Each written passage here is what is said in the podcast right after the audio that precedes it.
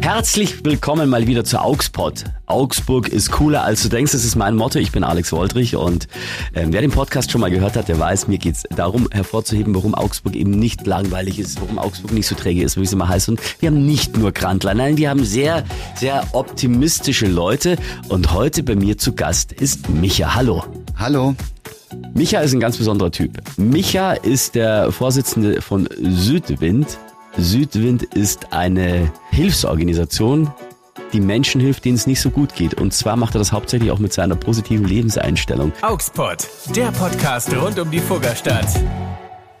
Micha, erzähl mal selber. Habe ich das so richtig gesagt bis jetzt? Ja, auf jeden Fall. Ich meine, das Südwind hat sich gegründet in Burgau. Wir unterstützen Jugendliche und Kinder in Not. Wir kümmern uns um Einstiegsschicksale, um was es wirklich geht, wenn die Institutionen nicht mehr helfen, sich nicht mehr drum kümmern, dann sind wir eigentlich da. Und du hast ein sehr schönes Motto im Vorgespräch gesagt.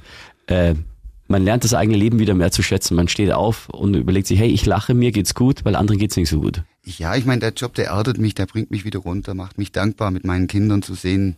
Ich habe Glück im Leben, zwei gesunde Kinder, eine tolle Frau und keine Probleme. Die Probleme, wo wir immer meinen zu haben, sind dann am Ende des Arbeitstages meistens nichtig. Welche Probleme meinst du damit? Mm, da fehlt eine Überweisung, da sollte ich noch was zahlen, das sollte ich noch erledigen. Man das ärgert sich ja, über Politiker. Genau. Plötzlich wird alles zweitrangig. Ja, was sie Ja. mit uns machen und so, ja. Das finde ich total toll. Also Südwind ist eben diese Organisation, die Menschen äh, in Not hilft. Wo seid ihr überall äh, unterwegs?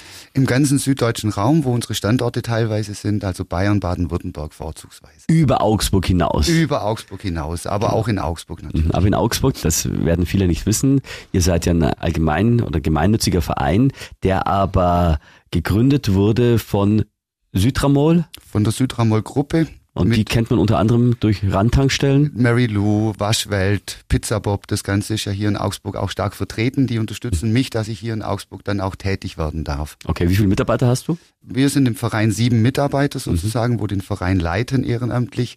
Und die Südramol-Gruppe hat natürlich mehr als 1000 Mitarbeiter. Mich hat er auch früher schon viel mit Menschen zu tun. Früher hat er tätowiert. Man sieht es an dir, äh, du bist voller gehackt, äh, die ganzen Arme. Ja, ich tue es heute noch, aber halt minimierter. Gut, also Micha, sozial positiver Mensch, zwei Kinder, Frau, äh, glücklicher Mensch und will jetzt sein Glück weitergeben an Menschen, denen es nicht so gut geht.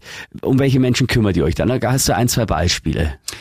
Vorzugsweise natürlich Kinder, die in Not gekommen sind, wenn irgendwelche Hilfsmittel von den Krankenkassen nicht bezahlt werden, aber helfen würden. Aber gibt sowas, dass Krankenkassen irgendwie, äh, was ist das für ein Ja, leider gibt's das ganz häufig. von konkreter Fall, wo Krankenkassen nicht bezahlen? Äh, Zum Beispiel jetzt Kinderhospiz in Bad Grönbach hat mich angefragt, da zahlen sie kein Buggy, so ein Dreirad, damit die Eltern auch mal Offroad ein bisschen irgendwo hingehen können. Also Hospiz, das ist ja, Kinderhospiz, die Kinder kommen zum Sterben leider Ja. dorthin, haben eine lebensverkürzende Krankheit. Das kann drei Jahre gehen, das kann aber auch bloß noch vier Wochen gehen.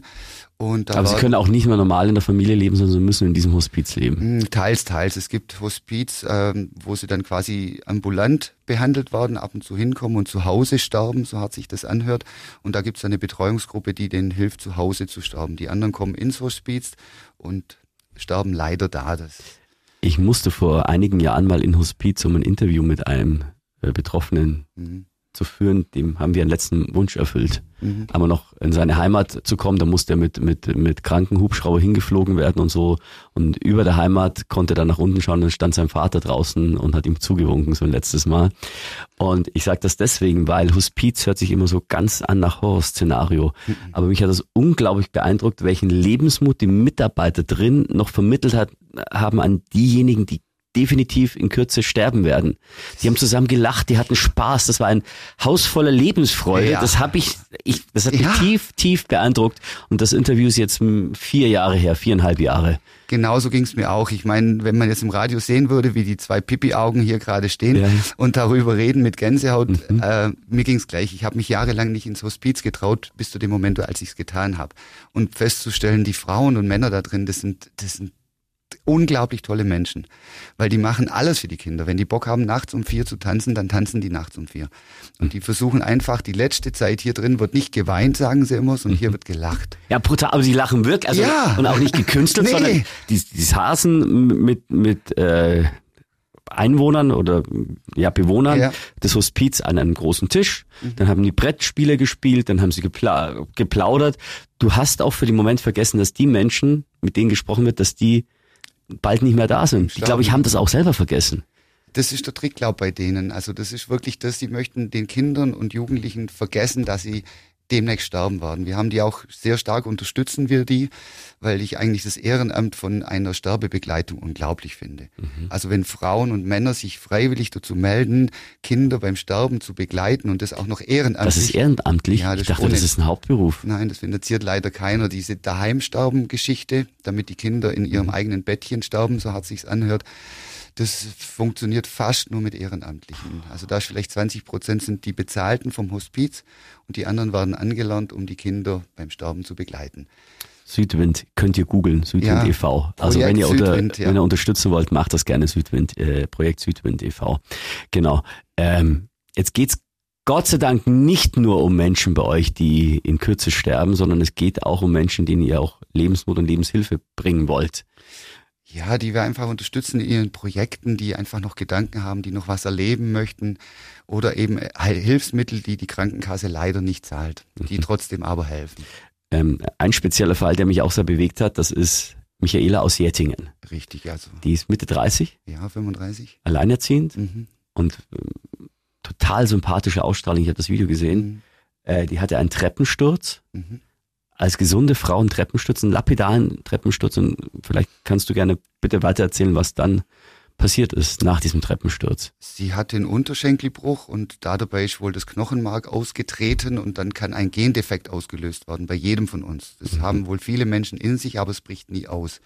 Bei ihr ist es ausgebrochen. Also sie hatte den Gendefekt und durch den Bruch ist, ist der aus auch ausgebrochen. Genau, sie so. wusste erst gar nicht, was passiert, mhm. die Wunde halt nicht mehr zu.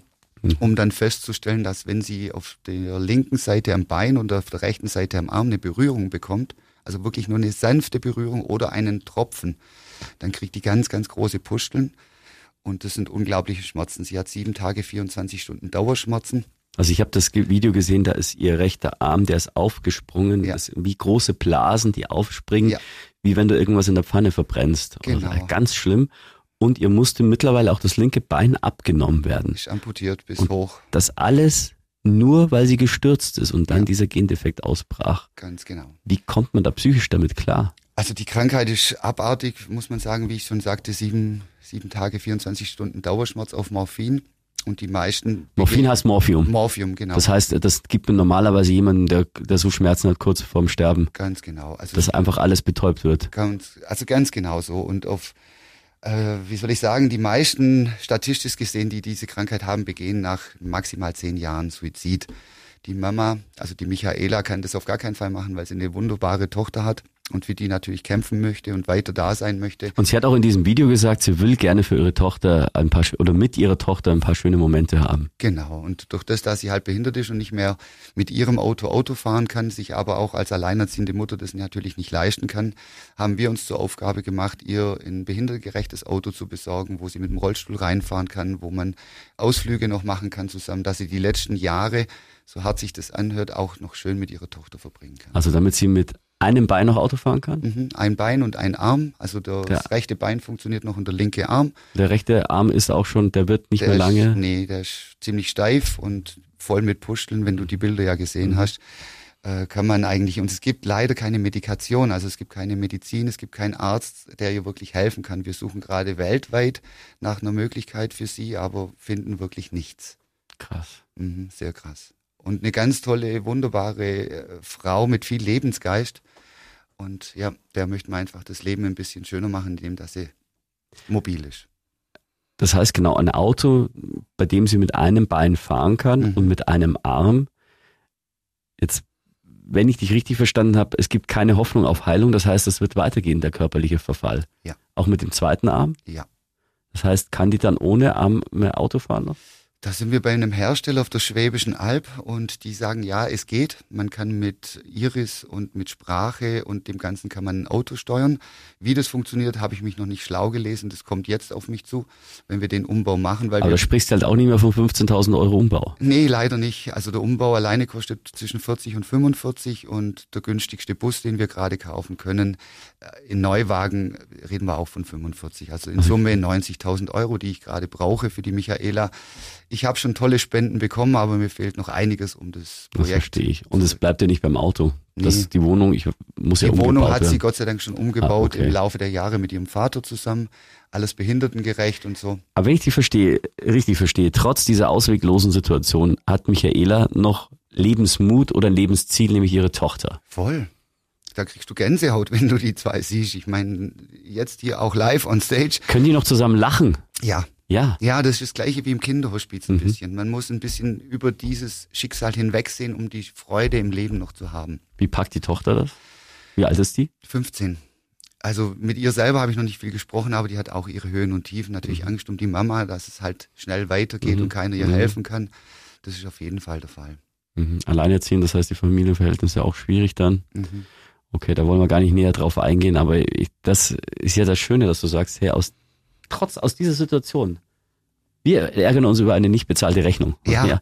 Und, und da ist halt, das meine, das wäre das kleinste Problem. Und die freut sich, wenn die Tochter kommt, die Tochter, Mutter liegen sich in den Armen Ja. und sind einfach nur happy. Leider in den Armen liegen geht nicht Oder ja. aufgrund der Berührung. Mhm. Sie liegen sich mit dem Herzen in den Armen, das ist das Also andere. darfst du sie gar nicht berühren. an der gesunden Hand kann sie sie berühren, aber nur an gewisse Stellen. Da weiß die Tochter natürlich, wo sie sie berühren darf, aber so ganzheitlich in den Arm nehmen geht gar nicht mehr. Oh.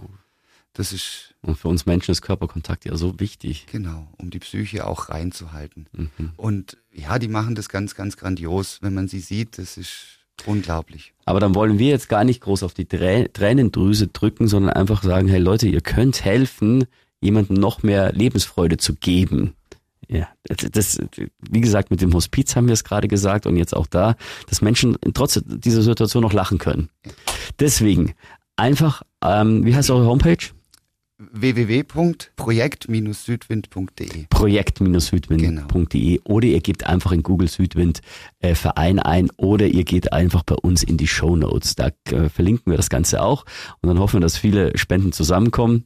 Und äh, sag Michaela ganz liebe Grüße von uns. Das werde ich ausrichten. Ja. Und ansonsten wünsche ich euch noch ganz, ganz viel Erfolg mit eurem Projekt. Danke. Ich glaube, die Arbeit geht nicht aus. Mhm. Das ist auf der einen Seite schön für dich, weil es eine Lebensaufgabe für dich ist. Auf der anderen Seite natürlich nicht schön, weil es viele Menschen gibt, die Hilfe Aber schön, brauchen. dass wir helfen können. Das ist das Schöne, weil wenn jeder von uns eine Kleinigkeit von dem, was er hat, abgibt, dann ist jedem geholfen in unserer Nachbarschaft. Ja, und ihr denkt dran, wenn ihr aufwacht, genießt den Tag. Und seid dankbar.